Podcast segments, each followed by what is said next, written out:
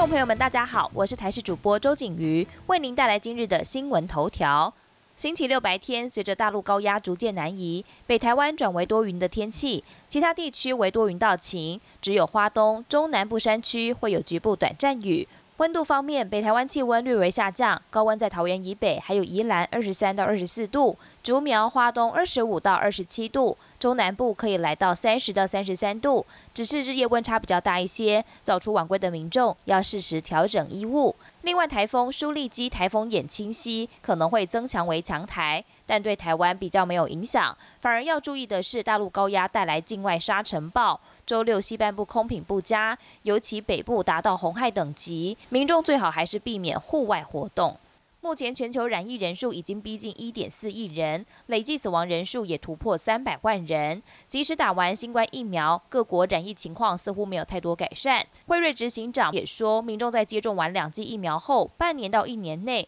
可能还要再多打一剂，增强效力。之后，甚至要像流感一样，每年打疫苗，才能在新冠病毒演变的时候维持疫苗的保护力。四月降雨情形仍不理想，中央旱灾一边中心十六号召开水情会议，会后宣布，目前中部地区公五停二的节水效果皆达百分之十五以上。由于四月预估降雨情况严峻，决议四月二十三号开始，新竹工业用水节水率提升到百分之十三，高雄、台南工业的用水节水率提升到百分之十一，桃园即日起从夜间减压供水改为全日减压供水。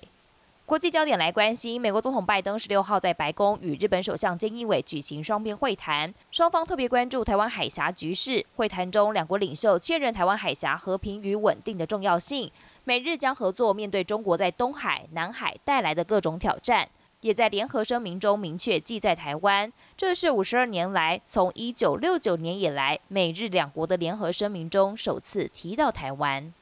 美国财政部公布汇率报告，台湾、越南与瑞士尽管符合涉及汇率操纵的三项标准，但因为没有足够证据，因此没有被列入汇率操纵国名单。这份报告没有点名任何贸易伙伴是汇率操纵国，就算包括台湾、越南与瑞士已经达到门槛。依照二零一五年相关法律，这些经济体已经达到被列为汇率操纵国的标准。但财政部表示，依据一九八八年相关法律，并没有足够证据可以断定这些贸易伙伴国有阻止国际收支账有效调整或取得不公平竞争优势的意图。另外，中国则是持续列入观察名单。